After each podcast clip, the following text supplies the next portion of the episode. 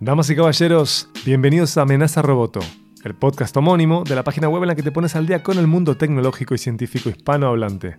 Mi nombre es Miguel Ángel Dobrich y es un gustazo estar aquí con ustedes. Créanme que estamos ante un episodio especial, ya que se da post KIPU, KHIPU, el mayor evento sobre inteligencia artificial de América Latina. Este episodio de Amenaza Roboto es presentado por Antel y Antel Arena. Antel Arena, el mayor centro de espectáculos con estacionamiento vigilado. Antel Arena, la emoción es de todos. Y en minutos voy a dialogar con tres de los organizadores de KIPU José Lezama. Soy ingeniero eléctrico, egresado aquí de Facultad de Ingeniería. Luego hice un máster y un doctorado en matemática aplicada en la Escuela Normal Superior en Francia. Hoy en día soy docente e investigador aquí en Facultad de Ingeniería de la Universidad de la República en el Departamento de Procesamiento de Señales. Federico Lecumberri. Soy ingeniero electricista de la Facultad de Ingeniería de la Universidad de la República, donde también hice una maestría y un doctorado en Ingeniería Eléctrica y soy docente, profesor agregado del Departamento de Procesamiento de Señales del Instituto de Ingeniería Eléctrica en Facultad de Ingeniería de la Universidad de la República. Y Pablo Musé. Soy profesor en el Instituto de Ingeniería Eléctrica, en el Departamento de Procesamiento de Señales de la Universidad de la República. Estudié Ingeniería Eléctrica acá en esta facultad y después este, hice la maestría y el doctorado en Matemática Aplicada en, en Francia, en la Escuela Normal Superior. En paralelo, no se pierdan a Pablo Musé en nuestro programa de video El Futuro. Lo pueden seguir en el canal de YouTube de Dopcast, en amenazaroboto.com o en dopcast.uy. Como de costumbre te invito a seguirnos en arroba amenazaroboto, facebook.com barra amenazaroboto, en nuestra cuenta de Instagram, que es amenazaroboto también, y te invito a suscribirte al canal de YouTube de Dopcast, nuestra casa madre. Pueden ver todas las ponencias de Kipu en Vera TV. Ahora sí, charlemos de Kipu, de inteligencia artificial, de machine learning, de algoritmos y de mucho más con José Lezama, Federico Lecumberri y Pablo Musé. Bueno, caballeros, muchísimas gracias por dialogar conmigo post-Kipu. Quiero comenzar con un disclaimer hacia el público, porque van a escuchar ahora a cuatro hombres dialogando sobre Kipu. Y este fue un evento que tuvo una cantidad de oradoras mujeres, organizadoras mujeres también. De hecho, vos me decías recién, Federico, el porcentaje de profesionales mujeres que hubo en el evento. Sí, eh, desde el punto de vista de la organización, también, como decías vos, de los oradores y también de los participantes, buscamos que haya un balance, dentro de estas áreas no, es muy fácil encontrar el balance, pero este, podemos decir que más o menos un tercio de los participantes en todas las etapas o en todas las áreas este, son, son mujeres, eh, tanto en la parte de organizadores como en, personas que terminaron estudiando, fueron estudiantes o chicas que participaron. No fue así en en los aplicantes, en las aplicaciones. Ahí hubo un desbalance muy fuerte. Que es propio de la carrera. Que es propio de la carrera, de la ingeniería, de, las ciencias y disciplinas STEM, que como se le dice en Estados Unidos, que es ciencia, tecnología, ingeniería y matemática. Estados Unidos, perdón, en inglés. Y fue cerca del 80-20 la, la, relación de aplicantes. En realidad fue un poco más bajo. O sea, este, 18% de, de los aplicantes fueron mujeres que después en la evaluación y en la selección y el proceso de, evaluación de cada uno de los aplicantes, que todo un proceso de, evaluación como si fuera un artículo, o sea, fueron revisados sin tener en cuenta su origen, su persona, su sexo, eh, se le dio un score y después hubo un proceso de, selección que, terminó levantando bastante la, la parte de balance y podemos tirar hipótesis de por qué sucede eso. Así que quiero dejar subrayado que no contamos hoy con profesionales mujeres por un tema de agenda. Somos lo que conseguimos. Discúlpenos, escucha, somos lo que conseguimos. Nos conseguimos a nosotros cuatro. Así que ya he hecho el disclaimer, quisiera comenzar con un par de definiciones eh, que me parece que son de utilidad, porque capaz que hay una cantidad de conceptos que se disparan por acá, que son eh, como más que obvios para ustedes y no para las escuchas o para mí. Así que no sé quién va a arrancar con este piedra, papel y tijera de conceptos, pero el disparador que sea la inteligencia artificial. ¿Qué es inteligencia artificial? José. La inteligencia artificial es ante todo un, un, objetivo, un sueño que hay que es de imitar la inteligencia humana a través de máquinas. O sea, a través de computadoras que siguiendo instrucciones precisas podrían reproducir un, un, actuar o un pensar o un expresarse que es igual al, al que haría un humano al que consideramos inteligente. Perfecto. Eso es como más bien filosófico, ¿no? Lo que sería el objetivo a largo plazo. Siguiendo ese objetivo se han hecho muchos avances en distintas áreas y disciplinas de, de la ciencia y la investigación y em, al punto que hoy en día hay algoritmos y hay métodos que en ese camino pueden resolver tareas, tareas precisas a niveles tal vez iguales o superiores a un humano ya con impactos comerciales, impactos en la vida práctica. Y hubo un fuerte desarrollo en los últimos años y por eso es que hoy en día está bastante de moda esta área. Perfecto. ¿Quién se atreve a definir Machine Learning? Pablo. Bueno, eh, Machine Learning es, es un área que tiene que ver con el diseño de algoritmos para eh, enseñar a las computadoras a aprender a partir de la experiencia. Esa experiencia puede venir, eh, por ejemplo, a partir de datos que se llaman datos etiquetados, datos en los cuales, eh, por ejemplo, tenemos una foto donde aparece un gato y le damos también la información de que hay un gato. Fotos con perros, le damos la información que hay perros, etc. Se, se- se inyectan esos datos. Eh, al- al- el algoritmo toma esos datos y lo que va logrando es adaptarse a esa información para poder aprender. Le decimos aprender, pero en realidad aprender es ajustar un conjunto de parámetros dentro de ese algoritmo para que una vez que uno le presenta un nuevo ejemplo pueda decir, bueno, eh, acá hay un gato, acá hay un perro, etc. Perfecto. ¿Y qué sería el Deep Learning? Deep Learning es una técnica, eh, es un método dentro de lo que es el aprendizaje automático que tiene ciertas características particulares en su estructura, el uso de ciertos modelos de eh, aprendizaje automático o machine learning que son las redes profundas, digamos, o, el uso de redes de, que simulan o lo que es, es un proceso que trata de basarse en la idea de neurona y donde hace una operación muy simple que podemos pensar como una pequeña red neuronal que escala a un gran tamaño y que una gran cantidad de esas pequeñas neuronas que hacen operaciones muy simples, masificadas en, su estructura y en su orden, procesan una cierta cantidad de información. Y el deep o, el profundo viene en cómo la estructura de esa, de esa secuencia de operaciones que se van realizando se arma en, en- en la estructura particular que tiene una, una red de, de aprendizaje. Entonces, en ese sentido, una forma de pensarlo es como que hay una operación muy básica que está haciendo a, nivel de cada una de, de las partes de los datos que entran, pero se hace en una estructura que las eh, procesa en diferentes eh, dimensiones y en diferentes niveles y luego se va, eh, digamos, tomando los resultados de un procesamiento anterior para generar una nueva etapa de procesamiento. Lo profundo viene en que esa, esa cantidad de etapas en que se hace la- el análisis es, es- es grande.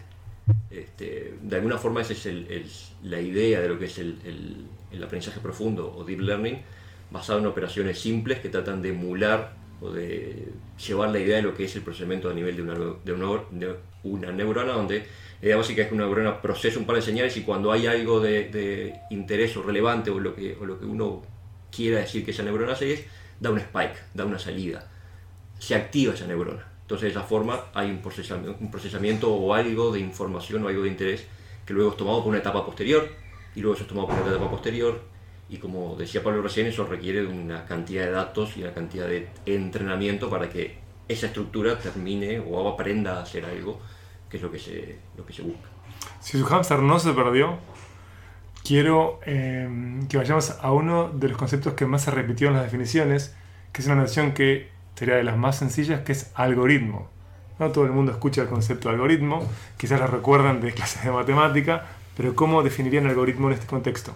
Un algoritmo es, es como una receta de cocina extremadamente precisa, que te dice, dadas ciertos ingredientes, o sea que es la, en general la entrada del algoritmo, que son los datos o números o lo que sea, hacerles tal y tal procesamiento y se define exactamente las cantidades y las operaciones que se involucran en cada paso.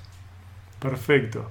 Así que teniendo claro esto, que pueden volver atrás si quieren, podemos adentrarnos en Kipu. Fue en noviembre Y hace tres 11, semanas. Sí, del 11 al 15 un de mes noviembre. casi, sí.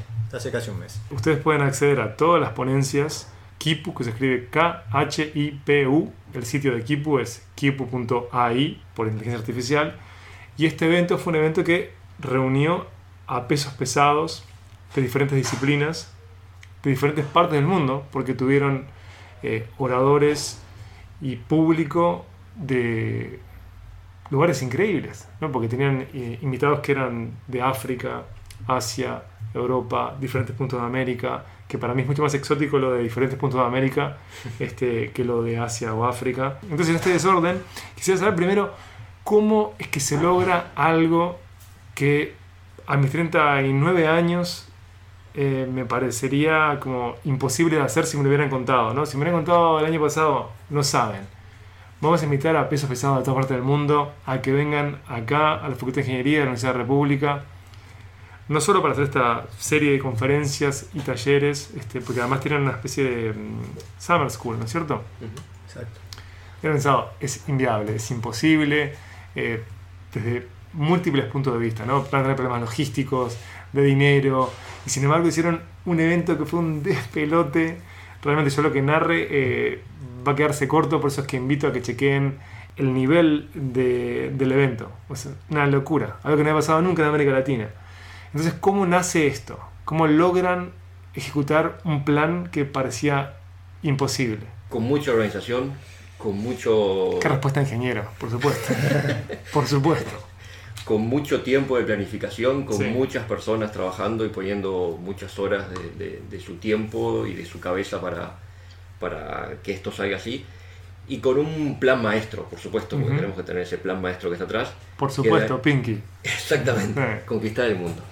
Eh, que en realidad surge de un evento similar que eh, se llama Indaba, Deep Learning, que surge en África, en Sudáfrica, y que es un evento similar a, a lo que fue Kipu, que esencialmente es una escuela de verano y un encuentro, pero que sucedió en África. Y, y la idea, el, el- el disparador de esto viene de un blog, un post que escribió uno de los creadores de, de Indaba allá por 2016, donde hizo un análisis de cuáles eran las afiliaciones de los autores de los artículos de las principales eh, conferencias de Machine Learning en el mundo.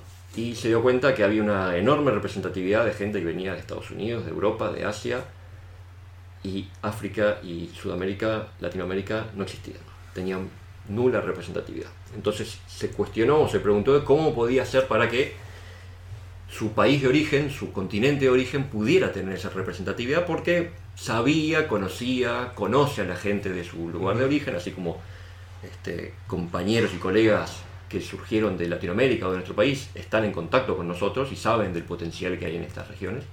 ¿Cómo hacer para que ese- esa, esa gente pudiera acceder a la mejor calidad de enseñanza y a las mejores conferencias? Y decidió hacer, junto con otra gente, un evento de este tipo, que es esencialmente llevar al lugar donde reside esa gente, es decir, en particular fue en Sudáfrica y en el caso de Kipu comenzó por Montevideo, pero traerlo a Latinoamérica a los mejores, a los especialistas que puedan dar una escuela de verano, ya porque el, objetivo principal es una escuela de verano, es decir, durante una semana full time, con alta dedicación, las mejores, eh, los mejores científicos, los mejores profesores en un área particular o en su área particular, armando un, un cierto programa, vienen a una escuela de verano a dar su, su, su charla, a compartir su experiencia, a estar durante los, los almuerzos, a participar en, la- en las sesiones de póster, a interactuar con la gente. Y eso es la segunda, la segunda parte que tiene esto, aparte de la organización, de la idea y todo esto, y es eh, la disposición que tienen estos científicos, estos profesores de primer nivel, a participar de esto. Porque saben que el compartir el conocimiento y el hacerlo el conocimiento abierto y que llegue a más gente, hace que la disciplina entera avance. Que no es cuestión de que yo en mi laboratorio tengo al mejor grupo, al mejor equipo y trato de llevar las cosas adelante.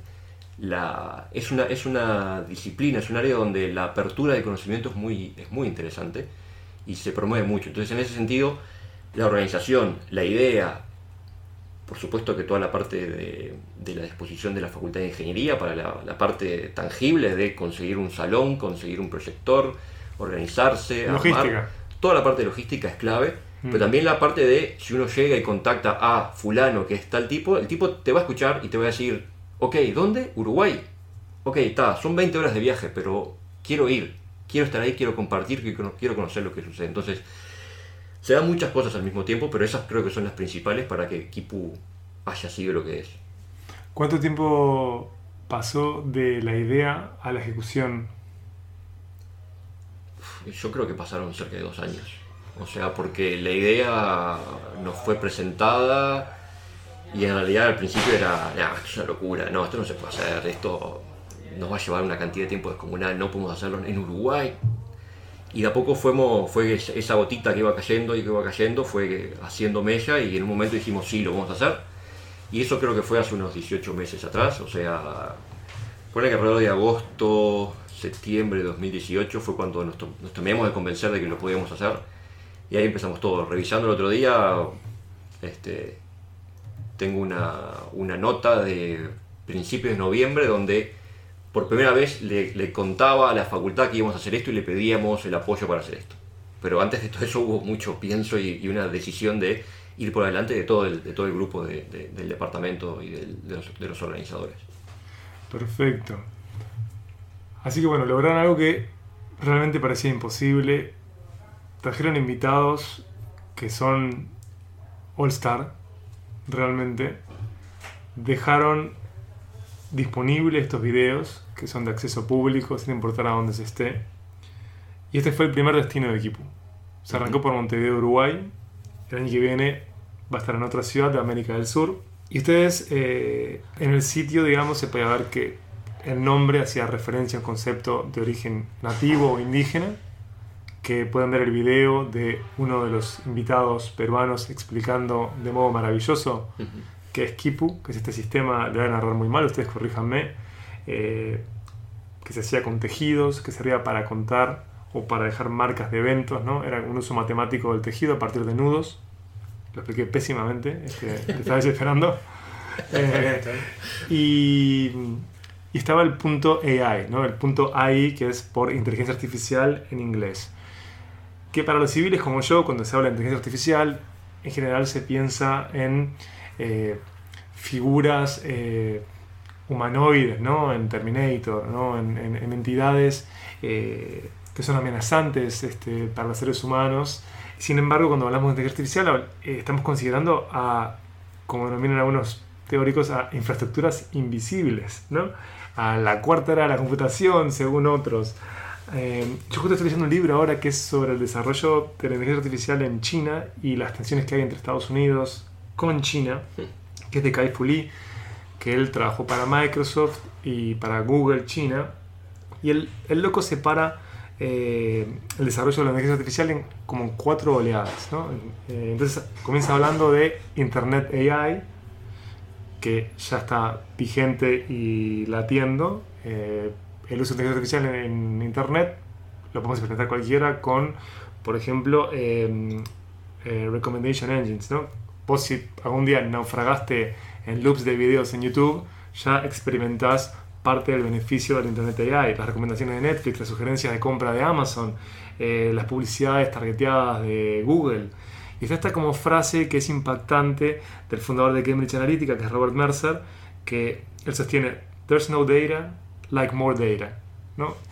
Esta necesidad este, como imperiosa de ir refinando sistemas a partir de obtener más datos, tenemos el lugar común de el nuevo petróleo son los datos, etc. Después se le ubica una segunda ola que es Business AI, que sería eh, la combinación de Big Data con Deep Learning y mm, justamente ahí separa las ventajas que tiene Estados Unidos sobre China, porque Estados Unidos son mucho más Em, sistematizados a la hora de registrar datos y estandarizar esos datos y por lo tanto eso permite este, como avanzar en el uso de esto pero por ejemplo en sistemas que estaban subdesarrollados se pueden generar mm, grandes saltos como el sistema de finanzas de China este, que justamente como no estaba tan avanzado como el estadounidense es que salieron Alipay, WeChat ¿no? se evitaron eh, el problema de la tarjeta de crédito eh, ahí y después, por ejemplo, también al hablar de Business AI,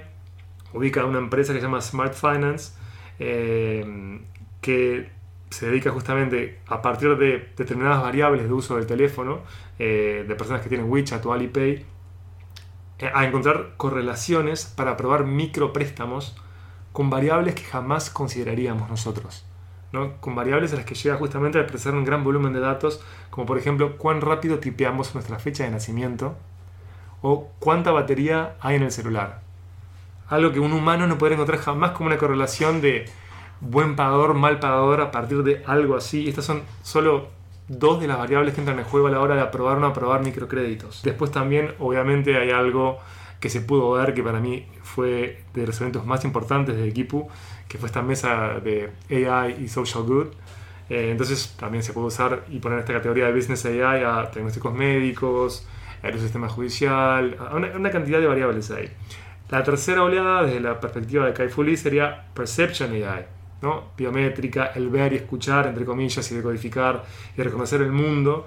Este, y digamos, en esta tercera ola se comienza a dibujar la línea que separa al mundo físico o al mundo offline del mundo online. Eh, y bueno, a futuro se va a ver cómo se quita fricción de estos procesos eh, y cómo se profundiza en la personalización y se llegaría a una cuarta ola que sería cuando se integran de modo pleno estos tres, estas tres etapas que sería la de Autonomous AI, que estamos hablando de llevar al extremo el transporte, drones, robots inteligentes en fábricas, y que eso termine reconfigurando desde cómo se edifican ciudades hasta cosas a las que no podemos llegar. Bueno, y a consecuencias a partir de eso también, ¿no? Porque creo que una vez lo hablamos con vos, Pablo, pero por ejemplo, si llegara a extremar el desarrollo de transporte autónomo, como contrapartida, o sea, si se reducen las muertes por accidentes de tráfico, nos quedamos siendo en antes hay un problema no calculado que es la falta de donantes. Algo que es para nada menor. Entonces tendríamos 100.000 ventajas nuevas y problemas que todavía no percibimos. Eh, no sé si están de acuerdo con estas etapas o no, pero me parecía que sería para dar como un poco más de contexto a lo amplio que era el tema que se la cantidad de temas que se discutían en, en Kipu. Entonces quisiera justamente como esto se da post Kipu, que ustedes destaquen como highlights, ¿no? O sea, cuáles fueron como los grandes eventos, con qué se quedan de, estas jornadas que fueron, insisto, increíbles, que tuvieron por supuesto momentos que son altamente desafiantes para civiles como yo, en los que decís, oh mi Dios, si fuera asmático estaría esperándome ya con mentolín, porque estoy con mi hámster totalmente perdido en el laberinto, eh, y después justamente lo que se veía era lo contrario, como hay una cantidad, o sea, más allá de no entender cuando te mostraban este, ecuaciones o lo que fuera, eh, de no entender... Eh, qué se tipea ahí, sin entender cuáles son las posibilidades, cuáles son los potenciales problemas, porque acá hablamos de estas olas o oleadas de desarrollo y no, y no hablamos de que, por ejemplo, de que casi todo esto se da en, en el sector privado. O sea, son nueve compañías, eh, la mayoría de ellas hasta el día de hoy eh, estadounidenses, otras son chinas directamente, que a su vez van comprando startups en Europa y en diferentes lugares, se van eh, esparciendo, pero no hay un gran desarrollo que es desde el sector público, no hay, no hay un desarrollo que sea como a conciencia mm, eh, colaborativo entre empresas. Entonces las tensiones que hay entre China, que tiene que ver con un plan de, de, liderazgo geopolítico, y Estados Unidos, en donde tienen que estar todo el tiempo con eventos anuales mostrando novedad, o sea, el mercado, la presión del mercado juega en contra de la gran planificación. ¿Qué pasa con los actores que están por fuera de eso? ¿Qué pasa eh, con quienes no forman parte de esas empresas? Y acá se da esto eh, organizado por una facultad de una universidad que es estatal, o sea, un evento eh, que se hace en un espacio público en donde vienen actores académicos de diferentes puntos del globo, en donde vienen eh, actores que pertenecen a estas grandes compañías, en donde tienen sponsors que son parte de esas grandes compañías. Entonces esta cometí como una especie de gran pecado al periodismo, no hubo pregunta, hubo un mega comentario larguísimo que lo tiro de centro y manéjense ustedes, chiquilines. Eh, no, yo quisiera decir una cosa además, que no la, no la mencionamos, eh, sobre el evento, que es que el evento primero fue totalmente gratuito. Sí. Eh, tenía un mecanismo de selección que mencionó Federico, lo cual hizo que de los mil postulantes, estudiantes, quedaran 250 más o menos. En total 350 más los profesores y los speakers. Sí. y algunos sponsors, pero eh, grosso modo hubo un proceso de filtrado importante, de selección, lo que además nos permitió eh, que con esa cantidad reducida y con el trabajo que hicimos para conseguir sponsors, que eso fue un trabajo enorme, eh, conseguimos este, El peor de los trabajos, Pablo, para mí es ese. Sí. Es el peor de los trabajos. Sí, Necesario, que- pero el peor de los trabajos. Sí, y eh, además después hay que estar corriendo atrás de las, de las personas, las corporaciones grandes americanas que uno piensa que tienen todos los mecanismos fácilmente rodados, tienen sus mecanismos de burocracia, Por entonces supuesto. este, había que estar ahí llamándolos, presionándolos para, para que pagaran. Bueno, Presionándolos es un concepto muy fuerte, sí, Pablo. perdón, presionándolos no, recordándoles que el pago no había llegado. Este, pero con todo eso logramos financiar al 100% eh, la demanda de estudiantes que venían de América Latina desde cualquier parte, desde Guatemala, de Bolivia, eh, pagarles el, el pasaje de avión y toda la estadía acá. En Entonces, no solamente fue gratuito, claro. sino que además pudimos traer a gente que si estuviese lo, que financiárselo por sus propios medios hubiera sido totalmente imposible. Imposible. Y en paralelo, es como decíamos antes, se puede ver de manera excelente en Veramás. Vos pensás Sí. en cualquier parte del mundo siguiendo el evento. Yo muchas de las charlas que las vi desde ahí, a la distancia, porque soy el loco de que te graba el audio. Es mucho mejor grabar audio desde la transmisión que desde el evento en general, salvo que el evento te permita enchufar tu cable directamente a la consola. Y en paralelo me permitía uno de mis vicios que es la captura de pantalla Claro. este, que tenías ahí a las presentaciones, ibas sacando como ideas como importantes. Este, perdón que te corté. No, es que fue muy importante el tema de, de la, de la po- divulgación gratuita. ¿no? Y eh, en ese sentido fue lo de Vera. ¿no? Nosotros pedimos exclusivamente, que es algo que en general Vera no hace, que no haya bloqueo eh, regional. O sea, esta charla la vieron, el, el evento lo vieron más o menos desde unos 75 países del mundo. ¿no? Sí. Increíble. Sí, Sí.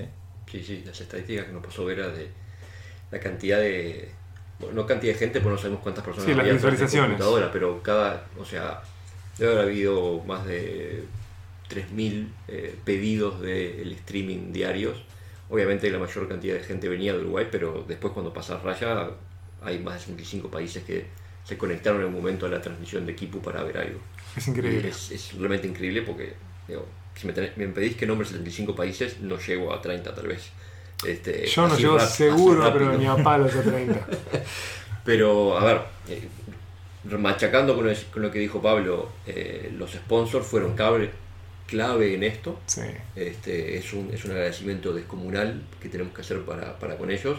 Este, en, en particular para la gente de Vera, porque además de, de la, de la sponsorización estuvo con, con la parte de la transmisión que logró multiplicar infinitamente, no sé, bueno, cuantifiquemos un poco más, multiplicar varias veces este, el alcance que, tu- que tuvo Kipu para, para la gente que lo pudo ver y para la gente que lo puede ver offline. Digo, este, Yo creo que el principal es- valor es- está en es- eso, que es- va a haber gente es que va a llegar más tarde. Entonces que Sí. sea de fácil acceso, eso es Sí. vital. Sí. Este, y tal, bueno, tal, por supuesto el resto de los sponsors que nos permitieron eso que decía Pablo, que para nosotros es, es clave la idea de que una escuela de verano es del momento que vos pones el pie en Montevideo, vos tenés una cierta cantidad de, de- cosas cubiertas básicas, digamos, la parte de, hotelería, la parte de, estar en, en- el evento, eh, poder tener los coffee breaks, los almuerzos, o sea, eso la verdad que, que- que fue súper importante y, y le dio ese, esa capacidad de, bueno, me tengo que preocupar de ciertas cosas y es tratar de aprovechar el evento al máximo.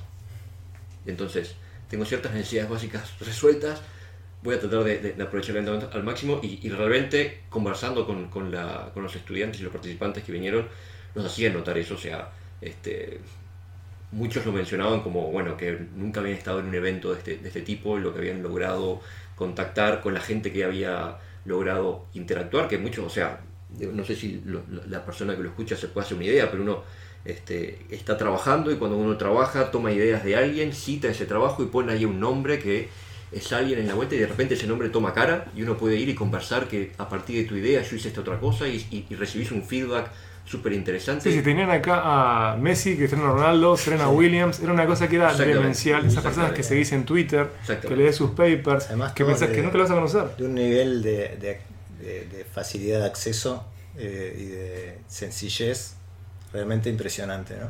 Y eso se pudo ver a la distancia en redes sociales. O sea, la felicidad era palpable cuando venías acá. Porque había un grado enorme de felicidad, como una lógica festivalera, de campamento. Sí.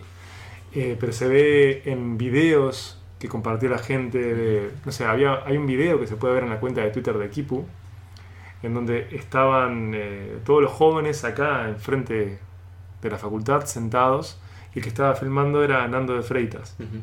Entonces él está filmando, paneando una cantidad, pero como dijeron ustedes antes, ¿no? Más de 300 personas ahí. Le dicen, vení, Nando, vení.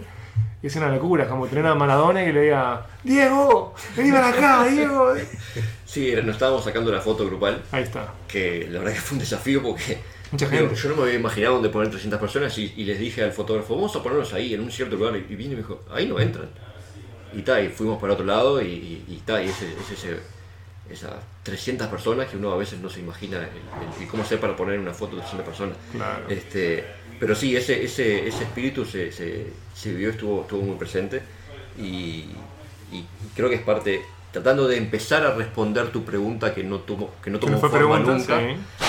Yo hice la carrera a partir de eso. La pregunta que no toma forma. Ok. Es increíble. Entonces hagamos lo que hacemos nosotros los docentes, que es dar respuestas cuando no sabemos la pregunta. Exacto. Eh, Kipu tenía tres objetivos, Sí. o tiene tres objetivos Mm. porque Kipu sigue vivo, digamos. Eh, el primer objetivo es eh, ofrecer eh, una escuela de verano, ofrecer eh, entrenamiento, aprendizaje.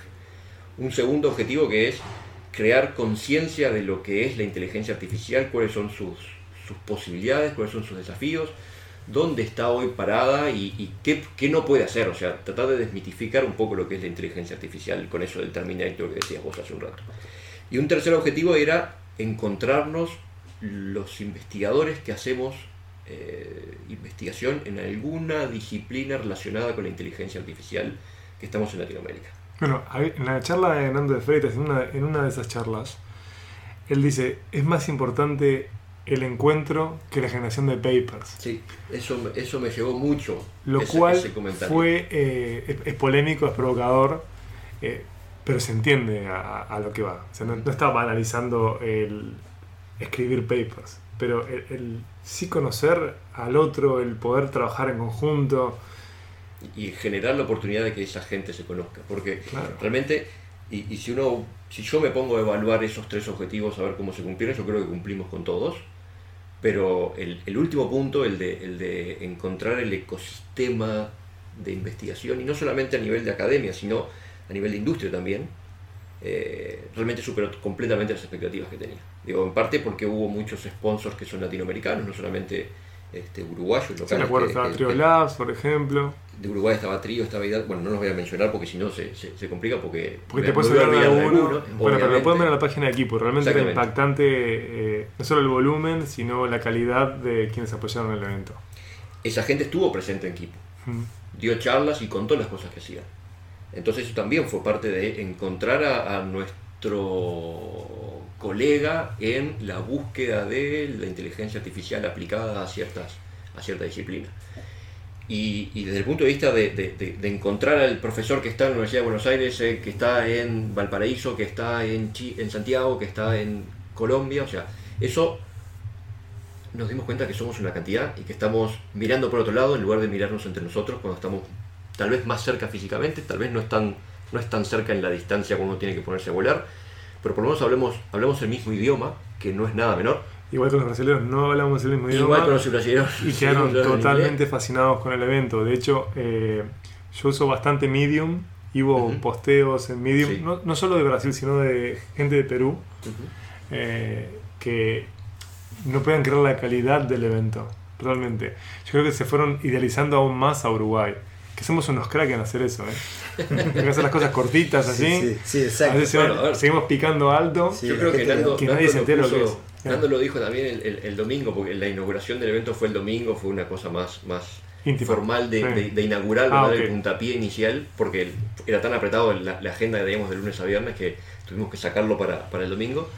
Y Nando hizo referencia a que también Uruguay se hizo el primer mundial de fútbol, y de alguna forma como, bueno, se da el puntapié inicial de cosas que fueron muy Mirá que mago, Nando, me rompiste el corazón. Yo, yo comí con Nando, pero, y ahora me lo destrozaste ahí. Eh, Masita para los chanchos, tenemos- no, y el fútbol, y ya quedaron todos contentos. tenemos, tenemos dos, dos puntapiés iniciales este, importantes, digamos. Pero, pero también cuando vos decías recién, vino Messi, vino Cristiano Ronaldo. Eh, hay, que, hay que ponerlo en comparación con el fútbol, tal vez, para tratar de, de- de transmitir qué fue esto. Y esto fue, fue un mundial, seguro que fue un mundial. Acá vinieron los mejores jugadores de, de- de- de inteligencia artificial y, y estuvieron mostrándonos cómo mover la pelota y cómo levantar los centros este, en esa cosa. Obviamente había- hubo cosas que no se mostraron, porque Obvio. son empresas.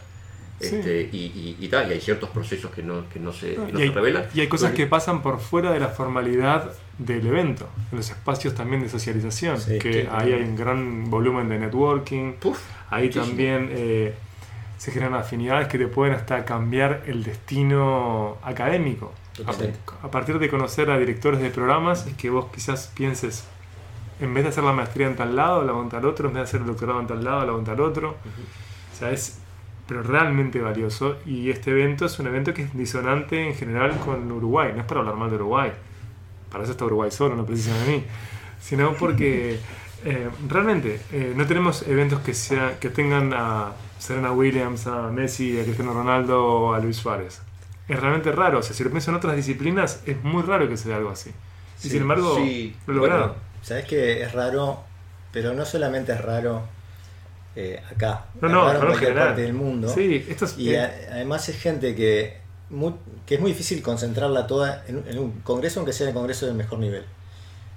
De repente en algún congreso particular sí, muy top, digamos, pero si no, es gente que, que no va a todas las conferencias. no, porque tiene una agenda Claro. intensa. Eh, En este caso eh, es gente que tiene una cierta sensibilidad por, eh, por lo que se, en inglés se dice outreach, por, por lo que Claro. sería la vulgarización, la popularización, este, el alcance, la, la relación con los países que están más atrasados en esos temas.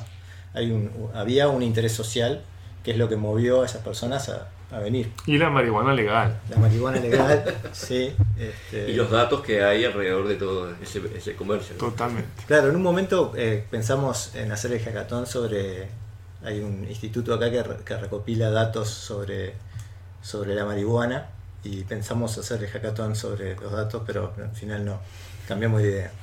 Es, una- es- es un proceso muy de fomenta ese de, estabas convencido ah, no, no, no". No, pero bueno, Pablo mencionó el hackathon, que también es, o sea, eh, para hablar un poco de qué es Kipu, porque pueden ver los videos y los videos son parecen clases magistrales. Eh, muchas lo fueron, en particular la, hay un par de charlas, la de la de Nando fue fantástica porque nos enseñó a todos, nos enseñó a los profesores también cómo hay ciertas cosas que, de cómo transmitir eh, ciertos conceptos. No voy a hablar de los vectores propios, pero La propia historia de él, que me la contó Pablo antes de poder leerla en la página de Kipu, es una locura. Eh, porque por el lugar en el que nació, por la enfermedad que tuvo, no les voy a contar porque quiero que entren a keep.ai para leer eso. Eh, en, en la historia de él justamente se ve eh, que no importa de dónde vengas, ¿no? Si hay cierta estructura, es posible desarrollarse en una cantidad de áreas. No, no quiero llegar tipo a un cuento de Disney, pero sin embargo, o sea, lo de él realmente es un caballero especial que pudo llegar a lugares impensados.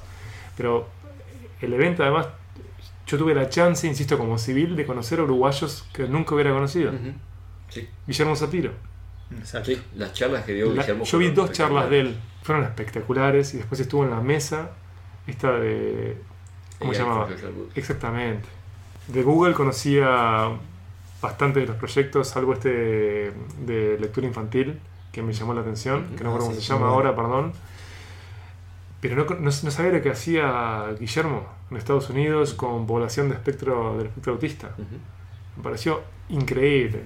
Ustedes recuerdan los nombres, Guillermo Zapiro para buscar eh, la charla o esta charla de AI for Social Good, que vale la pena. Pero yo soy un agente eh, entrópico que va desarrollando esto. Estábamos pensando en... Vos decías recién cuáles fueron los tres objetivos que se lograron con creces y qué dejó además de eso. O sea, esto está vivo, claramente fue un éxito, así que es garantizado que va a haber un segundo destino por lo menos. Sí, déjame terminar con la idea anterior que me cortaste Claro que sí. aumentando la Voy a, entropía. voy a hacer eso todo el tiempo. Perfecto. Eh, van a poder encontrarse con los videos. Sí.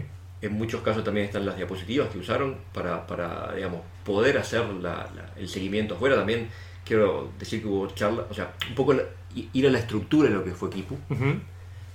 que arrancamos de los fundamentos de Machine Learning básicos. Entonces ahí, eh, por ejemplo, está la charla de Luciana Ferrer, que es de la UBA, que también es- Bueno, fue una sí. muy buena charla donde Mm.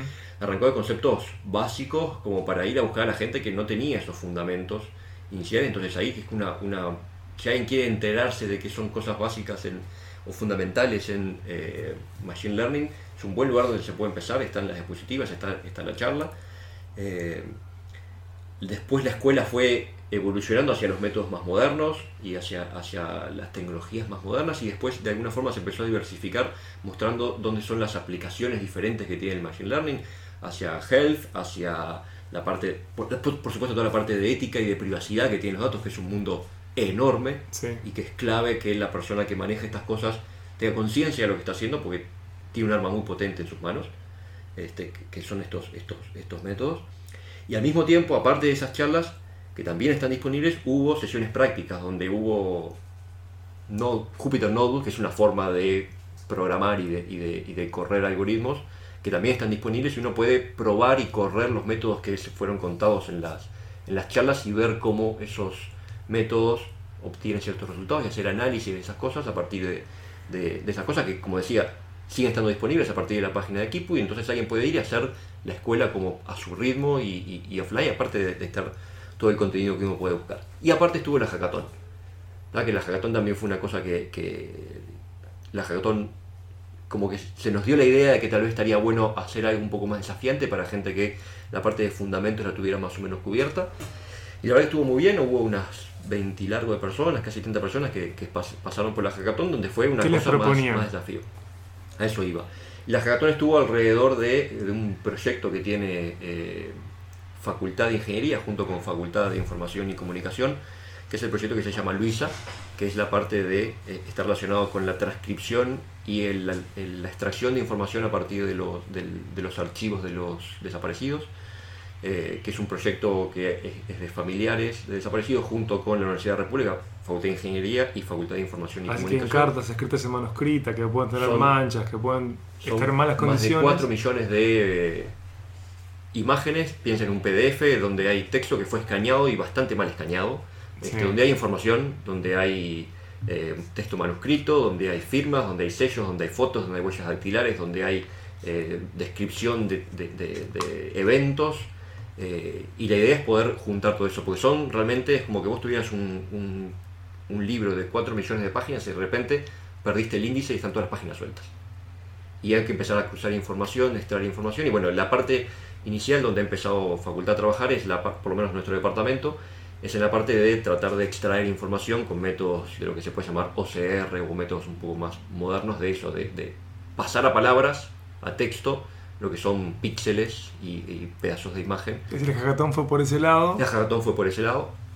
Y bueno, está, digo, como todo hackathon tuvo sus desafíos, su gente que trabajó en eso, y creo que en algún momento van a, a subir este, sus resultados en alguna página, eso no, no, no tengo en la cabeza cómo funcionó, pero funcionó desde el punto de vista de capturar el interés de cierta gente para, para hacer eso, porque digamos, no es el único lugar del mundo donde ese problema, donde, donde ese desafío está presente. Digo, ese tipo de documentos están en todos lados, y no solamente por el contenido particular con el tema de la dictadura, sino cualquier otro tipo de, con- de contenido, el- el- la transcripción a partir de, de- de- texto en, en- en una imagen, tra- transcribirlo a texto, y después el, el- el concatenar esa información, meter todo eso en alguna, en alguna estructura donde se pueda eh, vincular la información de un lugar a otro. Entonces, eso fue también la, la hackathon. Entonces, tuvo una parte, digamos, más teórica, una parte más aplicada, una parte más desafiante para algunos. Hubo poster sessions, sesiones de póster que fueron durante tres días. Eso también este, fue totalmente abierto, ahí no hubo ningún tipo de filtro. El que quería poner un póster dijo, decía yo quiero poner un póster y tenía su lugar y tuvo su tiempo y, y- y la gente nos pedía más tiempo para, para- para estar en la sesión de póster porque es el momento donde sos- estás mano a mano, ahí no hay ningún, ningún título ni nada. y te estás medís con la región además. Estás Y- viendo y- qué hacían tus vecinos. Y, y ves, y ves que, hay, que, hay, que hay trabajos fascinantes y de, y de mucha calidad en Latinoamérica que, y de vuelta, muchas veces eso no llega porque eh, no pasa por filtros o porque decís, no, a esa conferencia no puedo ir, porque esa conferencia es en yo qué sé, Venecia y ir a Venecia y estar en los cinco días de la conferencia o cualquier lugar me sale dos mil dólares sumando eh, de punta a punta y eso es totalmente prohibitivo para, para mucha gente en Latinoamérica. Visas también. Claro. Las visas, Restricciones de visas. las visas, llegar a eh, entrar a ciertos países también es, es- es- depende del origen, tampoco, tampoco puede llegar. Entonces, tenerlo acá este, fue una cosa súper increíble. José, ¿por qué estás callado? Estás sintiendo. Dinos. Eh, yo quería retomar un, un punto interesante que vos nombraste en tu, en tu gran monólogo, que se tocó un poco después, que es el- el- esta convivencia entre la, la, la academia, la universidad y la industria. ¿No? Que vos decís, ¿por qué, ¿por qué Google, Apple, Facebook se interesarían en un evento que pasa en una universidad prácticamente desconocida para el mundo, en un país apenas conocido capaz? Y ahí está, e- está bueno porque es algo bien particular de esta área, cómo se da este, esta convivencia y, y de hecho, bueno, de- de los, de los que pusieron la mitad o más capaz que eran de universidades, hoy los que están en empresas como Nando de Freitas, en algún momento fueron profesores, casi todos hicieron su doctorado, etc. Y ahí lo que está bueno ver es qué tiene la universidad para aportar, porque perfectamente Google, Facebook, Apple podrían armar una cosa ellos solos y, hacerlo por su cuenta. ¿Por qué precisan de la universidad? Y ahí me parece que eh, lo que entra en juego es que, como es un área muy de punta, donde importa mucho la innovación, la investigación, o sea, realmente la- el descubrimiento de nuevos conocimientos. Obviamente la universidad tiene un poder de creatividad que está dado por la libertad de, investigación, por, por, por las redes de interacción entre investigadores que se forman en la universidad, que no se pueden realmente replicar adentro de una sola compañía. Eso por un lado. Por otro lado está el tema de que, de que, bueno, de que es un área que, que está muy interesante y todo, pero hay que meterse y hay que laburar para llegar a, a entender las cosas que se hacen, ¿no? Como, o sea, hay que darle al hámster, como vos decías.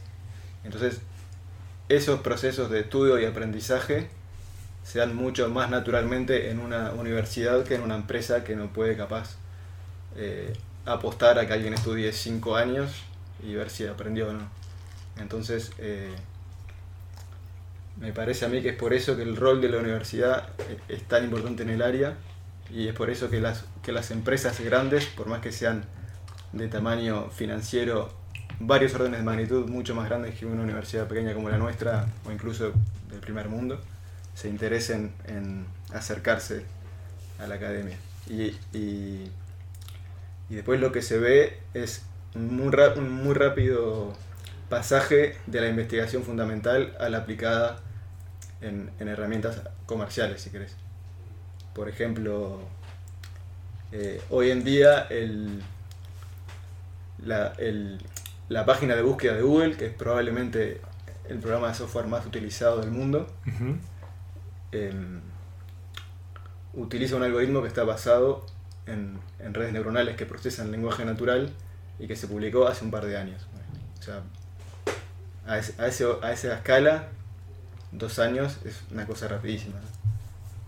Y, y nada, me parece que eso es un, un punto muy interesante de esta área, de cómo se da ese, ese vínculo entre empresas y academia, y que, y que bueno, a nosotros que estamos en la, en la academia, nos, eh, nos pone muy contentos. Por ahora. por- Estaba pensando, Pablo, que mm, claro, en un evento así, eh, porque estamos ya como en los últimos minutos, eh, se da como una especie de, como de lógica de utopía, de creer que América Latina puede volverse un actor, o sea, separándola del Global South, pensando solo en América Latina, que América Latina puede volverse un hub, pero no sé cómo puede convivir ese hub ¿no? con esta tensión Estados Unidos-China, porque pareciera que la batalla es bipolar y que hay poco lugar para actores que sean ajenos a esos dos grandes mercados. Y digo grandes mercados porque, por ejemplo, China tiene más usuarios que Estados Unidos y Europa juntos. Sí, eh, yo ahí no tengo muy claras las cosas, que por un lado, eh, esta disciplina, uno dice, bueno, no se precisan muchas cosas, ¿no? Estudiar, estudiar en una universidad que te, que te enseña lo suficientemente bien, eh, con, con alguna capacidad personal, eh, basta, no, no es necesario medios económicos enormes. Este, y, pero al mismo tiempo se necesita un ecosistema. Es muy difícil arrancar a hacer eh, cosas a nivel privado en un país como, como Uruguay, sin duda mucho más difícil que si uno estuviese metido en Silicon Valley, por decir de alguna manera, porque el ecosistema ya te lleva la interacción con la gente, el, discutir. Lo mismo nos pasa a nivel eh, académico, ¿no? Cuando vamos a, Nosotros viajamos mucho a Francia o a Estados Unidos, trabajar con colegas, eh, hay decenas de personas trabajando en los mismos temas que vos, podés discutir. Eh, Tenés más paredes, más y mejores paredes. Entonces acá, acá estamos un poco aislados en ese sentido. Y entonces está un poco esa contradicción de que al mismo tiempo decís, eh, como oportunidad, es una oportunidad mucho más accesible que en otras, en otras eras de desarrollo, pero la concentración en determinados centros eh, de primer mundo y la falta de concentración en otros eh, de países en vía de desarrollo hace que al mismo tiempo sea muy difícil. Entonces te genera como una cosa de ansiedad, porque vos decís, pero yo puedo, y en realidad no es tan, tan cierto eso de que podés. Este, y, eso genera un poco de frustración. Entonces, a veces hablábamos de que estaría buenísimo que un grupo de empresas viniera y se instalara acá. De empresas estoy hablando de primer nivel, ¿no? Como Google, como, Google eh, este, como Amazon, mm. este, como Apple. Pero ahí ya empiezan a jugar otros intereses y hay un tema de escala con Uruguay. Entonces a veces fantaseamos con eso y decimos, pero en realidad Uruguay sería un muy buen lugar porque hay un montón de aspectos de estabilidad política, económica, de, una sociedad muy respetuosa de los derechos, que uno podría decir, bueno, ¿por qué no se instalan acá? Y el trabajo, si es lo suficientemente atractivo, va a traer gente de la región. Este, pero ahí entran otras cosas, por ejemplo, las cuestiones de, justamente de las masas críticas, de cuántas universidades hay que forman. Entonces, bueno, yo creo que, creo que es un lugar interesante que capaz que en algún momento las empresas lo empiezan a evaluar pero sin una generación mínima de ese ecosistema. Por eso me parece que sería muy, muy bueno que, los gobiernos pensaran en eso, que nuestro gobierno pensara en qué condiciones le puedo dar yo a esa gente para que venga y genere un, ecosistema que haga que nuestro país entre en esa, en esa rosca. Reflexiones finales, caballeros, que tenemos los últimos tres minutos. No sé si una reflexión, pero también quiero, quiero poner algunos nombres, o sea, quiero reconocer a alguna gente que, fue clave en, esta, en este proceso y en, esta idea. Sin duda hay que, hay que, hay que nombrar a Pablo, Pablo Espresman, que fue el, uruguayo que nos trajo esta idea, este, que insistió en esto tenemos, podemos hacerlo ahí en Uruguay y, ustedes saben cómo hacer ciertas cosas. Entonces a Pablo hay que, hay que, hay que reconocerle eso que obviamente fue uno de los, de los líderes en el, en el comité de, de organización Mauricio del Brazo también, que es uno de, uno de los uruguayos que hoy no está más en, la Universidad de la República, que fue a, se fue a trabajar a, a una de estas empresas. este, pero también estuvo desde el origen en, en, la organización de esto. Eh, otros integrantes del comité de organización, tanto externo como, como locales, digamos, en los externos, este, somos todos investigadores surgidos de Latinoamérica, pero que algunos estamos fuera de la región, algunos estamos fuera de la región, otros estamos dentro. Este, o sea, simplemente para, poner un par, de, un par de nombres, pero reconocer a toda esa gente que, de vuelta, como vos decías, está en la página y, están nuestras caritas ahí para que, para que vean, porque este, esto no, no, es, no, es cuestión de nosotros eh, tres que estuvimos acá conversando, sino que hubo mucha más gente atrás para, hacer eso. Obviamente también a los, a los sponsors y también el, el, futuro. O sea, mucha gente dice, ¿y ahora Kipu qué? Bueno, y ahora Kipu creo que creo que Equipo es una cosa, hemos creado algo mucho más grande de lo que teníamos pensado que, que podíamos hacer. Vos decías que había una cantidad de, repercusiones en Medium, en Twitter y cosas de esas. Eso creo que nos ha mostrado que hay una, una, una necesidad y un interés y una, y un hambre y una sed de, de, tener este tipo de eventos muy grande en Latinoamérica y que no se precisa tener toda esta cantidad de gente y de sponsors para hacerlo, sino que se puede hacer más a nivel local, pero teniendo la conciencia regional para invitar a alguien que venga a tal lugar y poder seguir armando esta, esta, esta idea y esta, esta movida. Que como decías al principio, crear un kipu. O sea, el kipu es, son estos, estos pedazos de, cuerdas que hacen nudos, que tejen redes, que, arman esta, esta, esta idea de que entre todos podemos hacer una cosa que sea que uno más uno sea tres, del, viejo dos este, y, que, traiga algo más que, aporte a la región y que, aporte también este, a nivel de, industria, o sea, que las industrias que surgen locales de la región también puedan crecer y puedan competir a nivel regional y, si es posible, también a, nivel internacional, o sea, este, fortalecer la relación academia, industria y, como decía Pablo, también el gobierno, porque son un actor importante en, este triángulo, digamos, necesario para la innovación, la incorporación de, tecnología innovadora y que pueda bueno, mejorar eh, en algunos aspectos de producción, social, de sistema de salud, de lo que venga. O sea, es, una oportunidad, es una disciplina que, creo que va a traer mucho cambio este, y hay que conocerla y hay que saber interpretarla, digamos.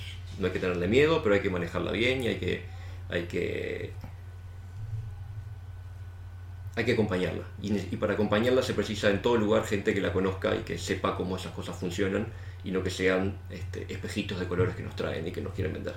Caballeros, muchísimas gracias por Kipu y por el tiempo de esta charla. muchas gracias a vos. Gracias a vos. Gracias. Amenaza Roboto fue presentado por Antel. Mi nombre es Miguel Ángel Dobrich. Hasta la próxima.